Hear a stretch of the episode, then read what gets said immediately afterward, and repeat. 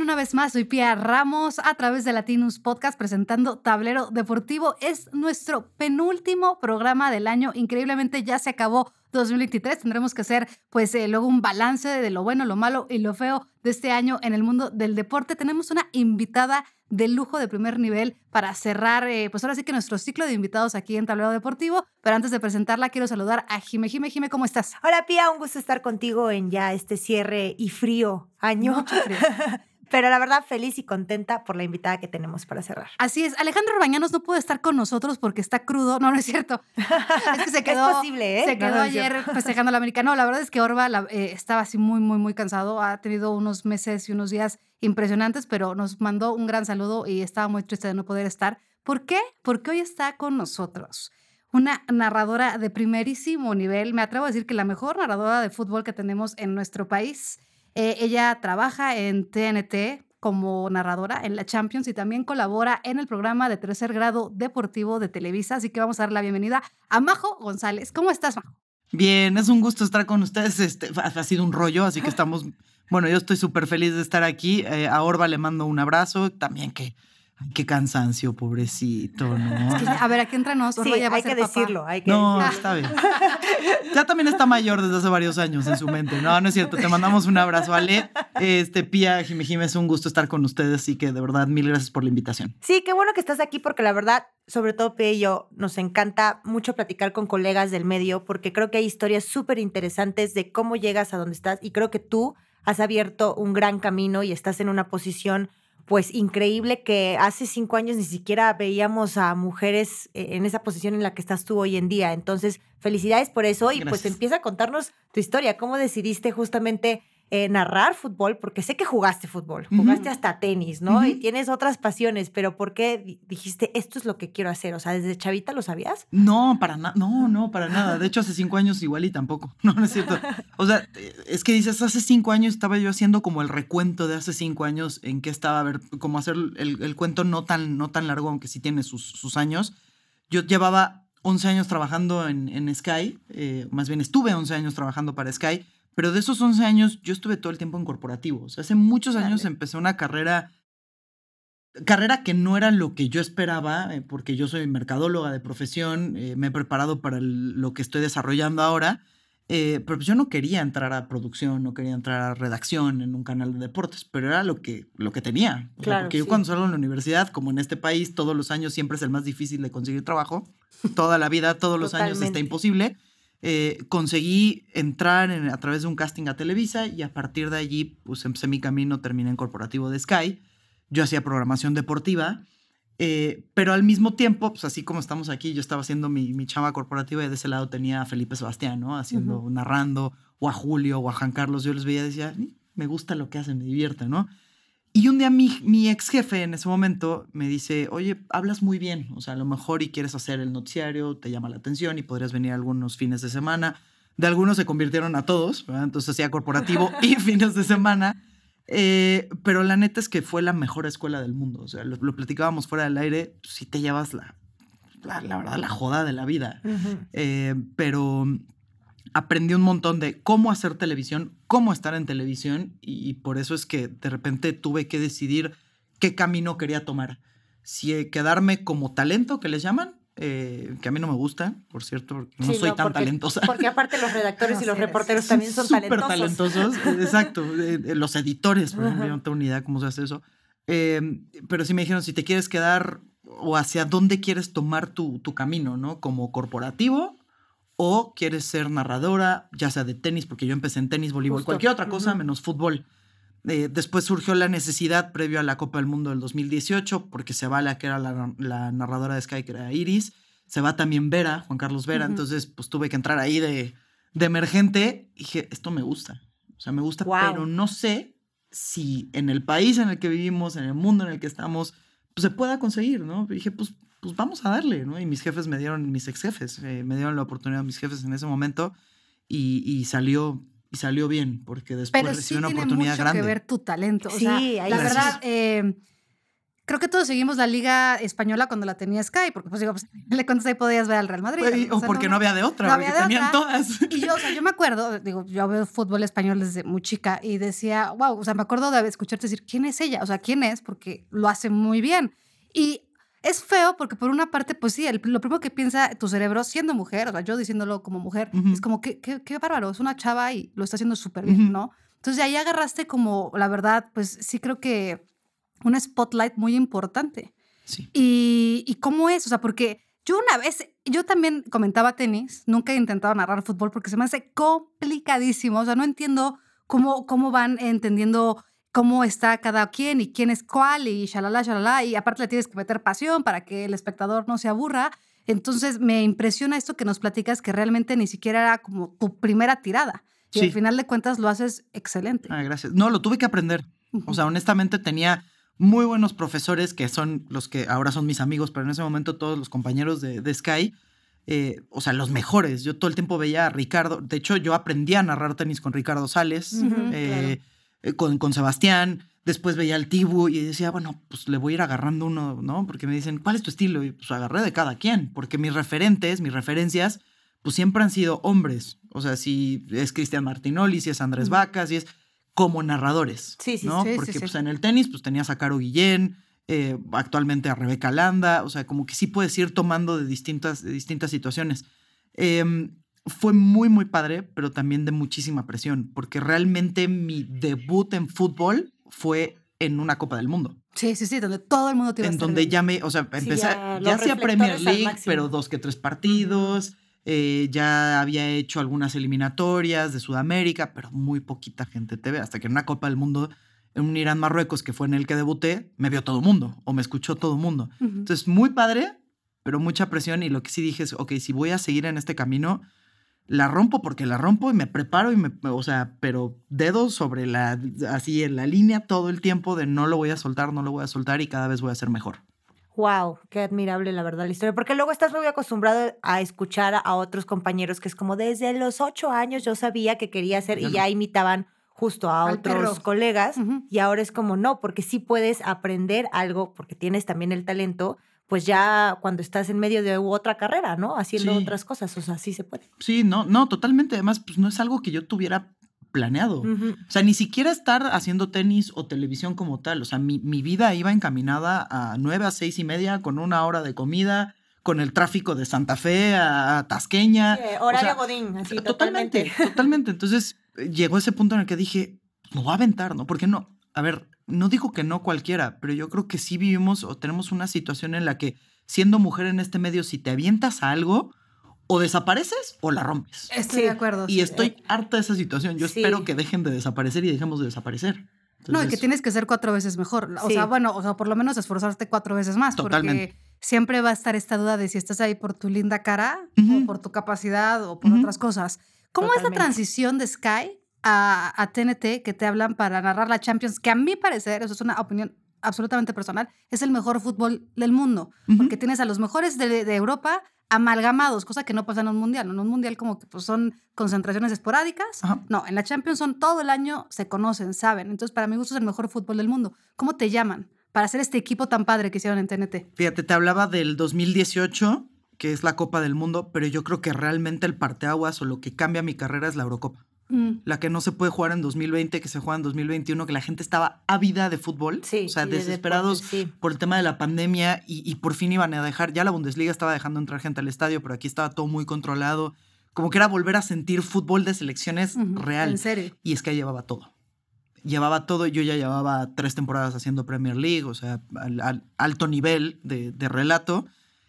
Y la Euro, porque conozco a Pepe del Bosque para trabajar, eh, creo que se formó una, una sinergia muy linda de, de- de trabajo entre él y yo. eh, y, y entre Julio, Juan Carlos, el resto de todos los que estábamos ahí, porque de hecho, eh, después de la Euro, Ricardo, Cristian, Sebastián, o sea, varios allí empiezan a recibir oportunidades por fuera porque llamó mucho la atención el trabajo que se hizo, eh, tanto de la empresa, honestamente, porque hicieron una producción brutal, como nosotros personalmente. Entonces, para mí ahí es el, el parteaguas. El puedo narrar un fútbol de muy alto nivel a un ritmo muy importante, ya deja sin equivocarte y demás, porque en todos los partidos me equivoco y nos equivocamos todos, eh, pero bajo la presión que requería hacer un euro con tantos ojos viéndote. Entonces empecé a llamar la atención por acá, por allá, pero TNT llegó como un proyecto nuevo y yo ya tenía la necesidad también de buscar un reto distinto. Llevaba 10 años. De crecer. Pegando, pegando, pegando. ¿Y sentiste una diferencia em, en cuestión de reflectores, eh, mediática con la gente, los comentarios al narrar Champions que Eurocopa y Copa del Mundo? Sí, totalmente. Es muy interesante. O sea, porque aunque, aunque no deje de ser de nicho, porque al final de cuentas es una plataforma y la Champions League es el mejor fútbol, estoy contigo, pero sigue siendo un nicho. de clubes, pero claro, es fútbol europeo, es muy de nicho. Eh, y Sky también lo era, pero el tema es que TNT sale en otras cadenas o en otras eh, plataformas como las que se les ocurra, Total Play, este, las que no son Sky, ¿no? Eh, entonces, pues sí, me empezó a escuchar más gente y luego tú puedes narrar 45 mil veces el Brentford contra el Arsenal, pero el día en el que narras el Real Madrid o el Barcelona, Claro. O eres enemigo o eres amigo. O sea, definitivamente. O eres anticulé o eres antimadridista. Exacto. Entonces, ahí, ahí yo creo que cuando narré por primera vez al Real Madrid, ahí fue cuando me di cuenta de. Esto, es, esto es otro mundo, ¿no? Esto es otro, otro tema. Y además, pues tiene, tiene, busca mucho mayor escaparate, ¿no? Es un proyecto fuerte y vamos por acá y vamos con esto y vamos con Marion y vamos con, con Murguía. Y entonces, como que por todos lados empezaron a bombardear y sí dije, oye, Tú deja el número de seguidores, la cantidad de interacciones que empieza a tener, porque ahora lo medimos todo con redes sociales. Totalmente. Pero interacciones de, conocer más gente del medio, de, que me hablaban por acá, me hablaban por allá, insultos por todos lados, pero también mucha gente diciéndome, oye, eres muy buena, ¿no? Felicidades, dale y aquí te seguiremos escuchando. Estás feliz. Muy feliz. Narrando Champions. Sí, ahora, el tema de ser mujer, eh, ¿cómo, ¿cómo podré poner esto? Por una parte, tienes mucha más presión yo así lo veo. tienes mucha más presión. Pero por otra parte, siente que, sientes que también tienes más oportunidad de brillar, porque en cierta manera es una posición donde no están muchas mujeres. Están contadas. Ah, son cuatro, cuatro o cinco, creo que son realmente las que pueden ponerse en decir, me voy a meter a una cabina y voy a narrar lo que es esto, fútbol, sí. así. Yo creo que sí. O sea, como relatora, sí, definitivamente. Pero también eres mucho más señalada. O sea, eh, es, lo, es, lo, que decías, ¿no? Es, es muy buena para ser mujer. Que eso me lo han dicho 45 mil veces y digo, pues gracias, pero no es un elogio. Eh, exacto, totalmente. Como no es un buen comentario. Es el peor insulto que alguien te puede decir, pero es feo porque, o sea, yo no lo pensé tanto así como es muy buena para ser mujer, sino que dije, te entiendo. Wow, una te sorprendió. Mujer que narra súper bien. O sea, porque. Sí, te sorprende porque no estás acostumbrada. No hay muchos chances, es la verdad, ¿no? O sea, como, yo creo que como mujer es muy raro pensar, voy a llegar ahí. Yo creo que quienes, que quienes estamos en el medio, hablando de ustedes, eh, todas las de Televisa, todas las de Claro, todas las en TNT, que, que que estamos tres y lo hacemos muy, muy bien, yo creo que todas queremos llegar a un punto en el que, ah, ¿quién está, quién está conduciendo noticias? Ah, es Pía. Ah, no, no, es Jime. Ay, ¿quién está narrando? Es Majo. No, ¿el, pollo? Ah, no, no, sí es Majo. Ah, ok. No, que sea, Pía conduce re bien. Majo narra y se sabe todos los jugadores. Pues es mi trabajo. Tal cual. no, o sea, es mi trabajo. Pues cómo, o sea, ¿cómo no me voy a saber los jugadores si mi trabajo es ver fútbol? Si mi trabajo es estudiarlo, si mi trabajo es entenderlo y mi trabajo es relatar para que ustedes se emocionen. Esa es mi chamba. Tu trabajo es conducir bien, Jime Jime. Y lo haces muy bien. Y lo hace muy bien Alejandro cuando está, cuando se presenta a trabajar, ¿no? Eh, o sea, eso es, a eso es a lo que quiero llegar, a que ya no sea de, está narrando otra mujer. Exacto. Que deje de ser sorpresivo ver eso, que sea lo, cotidiano. Y que te dejen de poner a prueba constantemente, porque no lo hacen con el resto. ¿no? ¿Te sientes a Si a mí se me va la. Se, te va la onda con un hombre. Cuando estás narrando, cuando, estás, cuando están en televisión, o sea, un día les voy a platicar una anécdota nada más para ponerlo como en contexto. Sebastián, Felipe Sebastián, que es muy buen amigo mío, eh, al portero que era en su momento la Real Sociedad, Jerónimo Rulli, le dijo Sebastián Rulli en una... En una claro, ajá. Ni cuenta se dio. Yo no me he dado cuenta de un montón de cosas que he dicho y que he repetido. porque estás en la adrenalina máxima. Claro, pero si yo lo digo, porque me he confundido con algún que otro jugador, estás ahí porque esto, esto y esto, cuota de género, eh, nadie te conoce, ni te sabes a los jugadores. Por una vez que le dices mal un nombre, o porque tienes muy lejos el número, o por lo que sea. Entonces dices, ¿cómo te compruebo que sí? Órale, ven y platica, pero dices, güey, un cuate atrás de redes sociales. Es muy difícil, es desgastante. Eh, pero pues hay que darle. Y a porque Felipe no lo molestaron en, en esa anécdota. Nosotros. Ah, ok, Fue claro. muy... Sí, Pero, en pero realidad claro. tuvo reacción, no, fue así de, ay, pues se le fue la onda, pues está bien guapo, ¿no? Sebastián Rulli, por eso se acordó de él. Tiene Pero unos lo-. Pero ustedes lo hacen, yo lo hago y me olviden. Sí, sí pasa, sí, y pasa muy seguido, la Sí, verdad. A eso me refiero Oye, con ¿no te señalada. gustaría como también justo que jugaste tenis, o sea, como que luego explorar con otros deportes, que es completamente distinto, sabemos, el fútbol a Sí. lo que es comentar ya tenis, ¿no? Y Sí. dar jugada por jugada. No, a mí me pero- fascina. Sí, sí, te he visto en los torneos también ahí de fan. Me fascina. No, y fue con lo que empecé. O sea, yo en, en los Panamericanos de Guadalajara necesitaban ayuda en Sky, literalmente, pues imagínate unos Juegos Panamericanos con un equipo muy pequeño de trabajo, pues era quién se echa el partido de, no sé, de Mónica Puch contra X. Ujú. Sarasúa, si quieren. pues, Yo lo hago, ¿no? ¿Y quién hace el voleibol de sala? ¿Y quién hace el de playa? Y ahí todos íbamos levantando la mano. Y es la mejor manera de aprender. Y yo, la neta, si puedo tener la oportunidad de nuevo de hacer cualquier otro deporte, feliz de la vida. Lo harías, Pero encantada, encantada, encantada. O sea, es- lo que más me gusta sí es el fútbol, pero disfruto cualquier relato. O sea, el llevar emociones para mí es lo que más me gusta, es lo que más me emociona, literalmente. No, y sí tiene que ver con tu personalidad también. O sea, como que cuando conoces a narradores, ya sean hombres o mujeres, siento que hay ese algo de personalidad. O sea, la verdad, yo no, yo no me imagino ni a mí ni a Pia, que luego somos un poco o más serias o menos de chistes, para estar como en esa adrenalina, on, ¿sabes? ¿no? Ajá, y como, sí, soltar Pues, cierto ¿Quién estilo. sabe? Yo creo que puedes caer. Es que nunca sabes. Y si tienes Hasta la oportunidad, exactamente. O sea, yo me, yo me veía haciendo tenis y dije, jamás voy a tener el ritmo de ellos. En la vida voy a llegar al ritmo ni de Cristian ni del pollo. Yo veía a, a Vaca y veía a Cristian, a Martinoli y decía, jamás voy a tener el ritmo de ellos. Mejor me quedo en mi voleibol, en mi tenis y, y mira. Y mira. O sea, es que yo creo que se puede y si caes en el ritmo y todo te va soltando, es de maravilla. Eh, o sea, Majo, te Sí. vuelves también pues un referente. O sea, te han, te han invitado a colaborar, a participar al programa de Denise. No quiero decir el programa de Denise, pero pues es el programa de Denise, la neta, ¿no? Este, con monstruos, o sea, digamos, Faitelson, Denise, que bueno, Denise no es tanto del deporte, pero sí es un monstruo de la comunicación en México.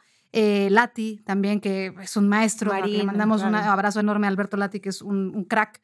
¿Cómo te sientes de compartir? Porque aparte eres muy, muy joven. ¿Cuántos años tienes? Si no es indiscre- indiscreción? 37. Ah, igual que yo. acabo Somos súper 37. jóvenes. Somos súper, las más, vean este cutis. No, pero de verdad, o sea, sí eres súper joven. O sea, la verdad, fighters son todos ellos son más grandes. eh, son gente que tienen, que arrastran una carrera larguísima, una carrera cuando los medios eran otra cosa, cuando no mandaba Claro. el celular, No, cuando totalmente. mandaba la televisión y salías de televisión eras crack. Ahorita estás con ellos. ¿Cómo te sientes de, de verdad ser tan joven, de en cierta manera tener una carrera eh, meteórica, por todo lo que nos platicas, y ser capaz de compartir una mesa con ese tipo de personajes? súper honrada. O sea, eh, honestamente, muy honestamente, cuando recibí la primera llamada dije, igual y se están equivocando. No, de verdad, de verdad, porque eh, querían de todos los medios para armar una mesa de debate eh, importante hablando de todos los problemas que tiene el deporte en nuestro país y me hablan y, entonces yo hablo con TNT, me dicen, te representa algo importante, a nosotros también. ¿Quién más está? Y yo, Faitelson, André Marín, Betolati, Javier Alarcón, Alejandro de la Denise Merker y quien se vaya uniendo, ¿no? Que después llegó Marion, bendito Dios, para unirse a la causa eh, de TNT. Entonces, me, me sorprendió muchísimo. Entré en pánico absoluto, pero dije, si me están considerando es por algo. Entonces, de nuevo, a prepararse, no quitar el dedo, eh, y lo disfruto cada segundo. O sea, el voltear y ver a David expresar una opinión, eh, por más intensa o no que sea, o eh, para, para que yo no comparta o no, es aprendizaje. Lo mismo con Alberto, con cada uno de ellos. O sea, Javier al lado. Y como dices, para nosotros referencia. O sea, porque nosotras crecimos viendo a estos monstruos de la comunicación. Y alguna vez también se lo dije a Denise. Yo en política, como buena ciudadana que soy, ahí estoy, en el borde de la desesperación. Eh, sí, to- to- totalmente. Sí. Pero no me meto mucho. Claro, sí. Y para mí Denise es un, o sea, a la vez y dices, Denise Merker, ¿no? O sea, en- ya más allá de la política o social, es un monstruo de los medios de comunicación. Entonces, ha sido un honor, o sea, de verdad un honor compartir, aprenderles y, y- y sentirme parte ya de, de los medios de comunicación de esta manera. ¿no? Porque yo decía, soy narradora ya, pero no, creo que Ahora ya me no, consideran ya de otra manera. Exacto. claro, exacto. Como que te vas ampliando en todas las Exacto. tareas que hay dentro de los medios. Oye, pero bueno, te tenemos aquí como experta de la Champions League, porque es lo que narras. Sí. Y la verdad, estamos ya en este cierre de diciembre. disfrutando de que ya se vienen las eliminaciones directas. Tuvimos el sorteo hace unas horas a la hora de la esta mañana. grabación. Este, ¿cómo lo ves para, para que también la Para gente que nos sigue, motores. qué va a pasar el siguiente semestre, Majo? ¿Cuáles son tus predicciones? ¿Qué va a pasar? bueno, sí es muy difícil, pero siempre hay No. una sorpresa. O sea, siempre hay una sorpresa, incluso en eliminaciones directas. O sea, Totalmente. creo que en la fase de grupos la sorpresa fue el Copenhague, Sí. ¿no? Que Totalmente. sería la sorpresa realmente, porque le tocó el más difícil. No hay manera. Sí, no, ya No va a estar cañón. sí, ya. Sí, con, No, ya con no le el City no hay al Copenhague, manera. no güey, Ay, no, no. pobrecitos, hubieran llegado más lejos. Es un equipazo, pero yo creo que ellos lo tienen ya muy Ya, también claro, en su de- cabeza. Vayan que a con- disfrutar más bien con el campeón. Sí. ve, gana experiencia. Oye, yo creo que están en octavos de final para un equipo que dejó fuera al Galatasaray y al Manchester United Exacto, y yes. peleó de tú a tú con el Bayern. O sea, vale mucho la pena. Eh, yo creo que hay muy pocas cosas que cambian en la fase eliminatoria. ¿A qué me refiero con esto? Pasan los favoritos. ¿o El? Real Madrid Sí. es favorito. Bueno, con- sí, sí son favoritos, pero ¿qué tan difícil está el porcentaje contra el Leipzig? Que dio su lucha también en ese grupo. No, pero yo sí creo que el Madrid es un, es un equipo Le- que sabe jugar ese Es tipo de. Sí, fases. eso sí. O sea, es pero sí como le puede, sí lo puede poner incómodo, siento. No, claro, no. O sea, el Leipzig O es una piedra en no el es la zapato, Lazio, ¿eh? que Y grande, que- sí. Sí, sí, sí. No, en casa yo creo que va a competir y va a competir muy bien el Leipzig, pero si no sacas una renta importante en tu casa contra el Real Madrid, y cuando Sí. te digo renta tienen que ser seis goles, porque si no, pregúntale al City, al Sí. Chelsea, o sea, eh, yo creo que van a competir, pero veo avanzando al Real Madrid, Esperemos, por como ejemplo, tiene que ser. veo avanzando al Bayern, el, el Barça-Napoli está muy parejo, no lo veo claro. Más el Barcelona como está ahorita tan alicaído entre la liga y, Sí. y los De acuerdo, problemas. pero tiene mejor plantilla. O sea, yo Sí, veo, yo, yo creo que el Barça es favorito contra el Napoli, cerquita, cerquita. Eh, veo al Atlético Inter como ese partido parejo, ¿no? parteaguas para Sí. cualquiera de los dos. Es el finalista y del otro lado el Atlético, que para mí es uno de los mejores equipos, al menos en, la- en, en estos últimos dos meses. Eh, yo creo que va a ser una El fase PSG. muy bonita. Que tuvo los mismos puntos en la fase de grupos que el Copenhague, ¿eh? o sea, la verdad no tuvo tampoco Es que- gran rendimiento. De acuerdo. Ha, ha venido a la baja. En el grupo de la muerte, en donde yo veía al Newcastle, el Dortmund sorprendió siendo líder. Es que hicimos este análisis, ¿eh? También antes de que empezara. Sí, iba a empezar Pepe. con Pepe. Ah, de del bosque, sí, sí, claro. Sí, sí, sí. El Paris Saint Germain, fíjate, es un equipo bi- bien curioso porque está plagado de estrellas y de talento, Sin alma. Pero exacto, No pero que no encuentran la intensidad, el camino, pero ojo, yo creo que el meterse a octavos ya es un equipo que lo, lo, lo Sí. vuelve muy peligroso. Lo juegan diferente todos los equipos. Porque además tiene uno de los futbolistas más determinantes, que es Kylian Mbappé. O sea, y vas recuperando a tus jugadores y vas recuperando el, el estado de forma de alguno de ellos.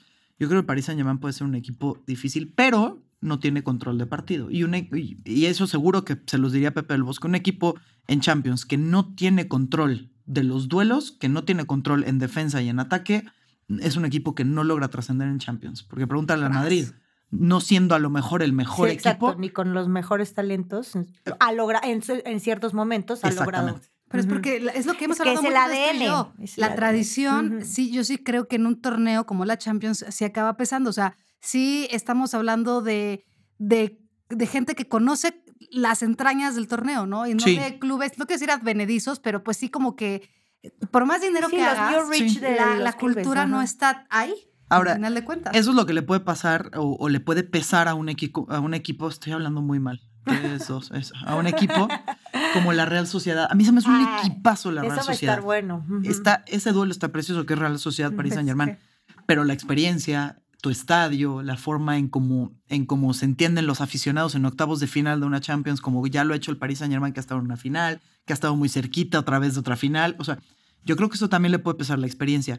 Ojalá, ojalá pase la Real Sociedad, ese también Sí, lo veo yo también súper voy con parejo. ellos. Yo también creo que Venga. gane la Real. Es que sería muy interesante. sí. Juega muy bien, es un equipo también. muy bien formado, Sí, estoy con totalmente. mucho ¿Tú a qué le talento. Por Sí. cierto, de Europa. Yo le voy al Celta de Vigo. ok. Es una situación de cariño familiar, eh, pero tiro mucho más por el Barça que cualquier otro. Ok, ya. O sea, le voy al Celta, pero si tengo que ir por otro equipo que no es el Celta, que nunca compite en nada, eh, voy con el Barcelona o con los equipos españoles, tengo afinidad. Ok. En esa afinidad. Sí. Ahora, Majo, eh, para cerrar nuestros podcasts siempre son súper rápidos y aparte se nos van rápidos. Son rápidos y se nos van rápidos. Ahorita nos estás platicando la anécdota de los pechos de Sebastián Rulli. No, no es cierto. No, no, no, no. Pero O sea, si quieres también podemos platicar una de No, esas, pero no corten eso, por favor. Este, pero cuéntanos una anécdota, así que siempre nos gustan los invitados, que nuestros invitados nos platiquen un poco de una anécdota que se acuerden mucho dentro del medio. Pollo nos platicó una que De va ganando. Nada más que no, no, no, no la pudimos pasar al aire porque involucra a alguien más, pero la suya va ganando. Entonces, a ver, tú cuéntanos una anécdota que tú consideres algo pues muy raro o, o divertido que te haya pasado o determinante en tu O carrera. determinante, claro. Mira, yo eh, sí. Tengo una que he contado este, en varias ocasiones, no aquí, ahí les va. Eh, yo les decía que realmente cuando la gente me empieza a ver un poco más fue pues, en, en Rusia 2018, ¿no? Porque era pues, un mundial exclusivo de Sky, tenías que contratar para ver los partidos y demás. Y me dan, o sea, me empezó a ir muy bien. Era realmente la primera vez que narraba un fútbol de tal calidad. Irán Marruecos, por allá me habían dado, pues no sé, un partido, creo que me tocó un partido de Rusia. Y, y de repente me dicen, pues vas a unos octavos de final porque a la gente le está gustando mucho tu trabajo. Ah, perfecto. Octavos de final y era eh, exclusivo de Sky. Entonces, pues de nuevo, mucha gente lo estaba viendo. Era Japón contra Bélgica. Eh, ya estaba yo muy metida en mi relato. Tenía al lado a Ricardo Sales, que en Sky siempre era un primer tiempo, segundo tiempo otro, otro narrador, y de comentarista no me acuerdo sinceramente quién estaba, o a lo mejor éramos nosotros dos nada más. Hay un jugador de Japón que se llama Shinji Kagawa. Ah, Claro. claro. ¿Cómo olvidarlos? Bueno, yo en mi relato estaba muy acá metida y era un contragolpe de Japón y le dije Kawama. le dije Kawama a Shinji Kagawa y luego cuando quise corregir otra vez le dije Kawama. Entonces estaba yo como Jordi Rosado tratando de contar en, en- en Big Brother. Este, no, una y otra vez. Y volteaba a ver a Ricardo y nada más me hacía así como de, tú sigue, sigue. Yo, ¿cómo voy a seguir? Si le he hecho tres veces una cerveza a un pobre futbolista y en, exclusiva y era como mi cuarto partido de la historia. Y ¿Y me estaba en pánico o te toda mi familia, todos mis amigos, porque yo, véanme, escúchenme. A Porque, llegar los nada, me empecé a reír. Dije, eh, si la estoy regando, que al menos sepa la gente que, que ni modo, que hay que seguir adelante y es mi forma de ser. Y entonces ya corregí, dije, caguama es lo que se me antoja. Y Claro, pues obviamente sí. terminé regañada y el que en pan piensa, ya sabes, así. Eh, pero es la que más recuerdo porque hay gente que ha llegado a decirme, Majo, la de Caguama en el mundial. Y yo, Wow, O sea, de que sí Se quedaron con notó. eso. claro. Pero tampoco estuvo tan mal. Sí. o sea, No, es- no, la verdad es- es que sí está chistosa. O sea, qué pánico que te pase, pero sí está Sí, chistosa. Sí, sí, sí. Ujú. me ha- ya después de eso, cada vez que volteo y veo a alguien que me está viendo con cara, dije, ¿qué dije? ¿Qué dije? Pero ya Ujú. no ha sucedido nada fuera. Nunca se me ha salido una grosería, que es de lo que más miedo tengo. eh, de decir así, eres un estúpido, tira bien o algo, no. Pero, Ok. pero la pasión, esa, o sea, no tengo. Soy yo cuando veo el fútbol. Se me sale un, me- un lenguaje de carretonero que digo. Te voy a dar una idea millonaria y se la doy al público también. Que hagamos una transmisión un día alterna, pudiendo decir lo que queramos. Claro, como en Twitch o así. Nos volveríamos ricos. ya podemos Bueno, decir lo que Por queremos. lo menos creo que tendríamos muy buena audiencia, pero a mí sí Ya nada más déjame lo platico con mi empresa a ver si les parecería que vean a su. Ese sería el tema. Creo a que- su comadre verdulera, sí, pero bueno. Es, es esa, realmente no tengo algo así muy, muy grave. Eh, no, no creo que como el No, pollo, buenísima. definitivamente, pero sí, le dije el Kawama a un histórico de Japón. Oye, Majo, pues antes de despedirte, me gustaría que le dijeras algo a toda la gente que te ve y que te admira, y sobre todo a las mujeres que nos ven. La verdad, les quiero decir, o sea, tampoco es como que somos así de, "Ah, queremos solo hablar de mujeres. De hecho, o sea, Orba, de repente yo digo, pobre Orba, porque se hace sentir como muy abrumado de que por lo general somos tú y yo y otra mujer. Pero a mí sí me gustaría que dijeras algo para todas las niñas o mujeres jóvenes que te ven ahorita y dicen, podría ser, así como nosotros Ujú. vimos a Lati y yo dije, ah, podría ser, pero no había mujeres, la verdad. Y ahora Sí. sí hay. Entonces, ¿qué Sí, les sí, sí. dirías? Eh, va a sonar a cliché, pero es, pero es la realidad. Es al menos lo que yo, la forma en como yo lo he hecho y creo que está funcionando es no quitar el dedo del renglón. Y que siempre hay alguien que los está leyendo, que los está viendo, que los está escuchando. Yo así conocí a Pepe del Bosque, que es ahora como eh, mi, mi- mi pareja máster en, en relato. Eh, siempre va a haber alguien que los tome en cuenta y que las tome en cuenta. Y, y sobre todo, eh, eso segundo, ¿no? no, no, no quiten el dedo del renglón. Si tienen un sueño, busquen cumplirlo. No todo es entrar a Televisa, no todo es entrar a TNT, no todo es entrar a ESPN. Las redes sociales fungen como medio de comunicación ya. Creen contenido, alguien los va a ver. Alguien las va a ver, las va a escuchar y van a tener oportunidades y no las suelten. Porque podemos y aquí estamos eh, Mario, Nanakati, ustedes para seguir tirando barreras y que sea mucho más fácil la próxima. Caballito de calandria. Tal cual. Caballito de calandria. Tal cual. Muchísimas gracias por venir. Gracias. Te agradecemos muchísimo el tiempo. Jiménez, se nos fue súper rápido. Sí, como siempre. Como siempre se nos fue súper rápido. Pero los esperamos todavía Claro el sí. siguiente lunes Nos y el falta siguiente. el lunes aunque, sean, 25. aunque sean fechas de fiestas, vamos a estar. el lunes 25 de Recalentado aquí en Tablero Deportivo. Recuerden, nos pueden escuchar en Amazon Music, Apple Music, eh, en YouTube. También estamos en Spotify a través de Latinus Podcast. Yo soy Pia Ramos y nos vemos el 25 de diciembre para el último episodio de 2023.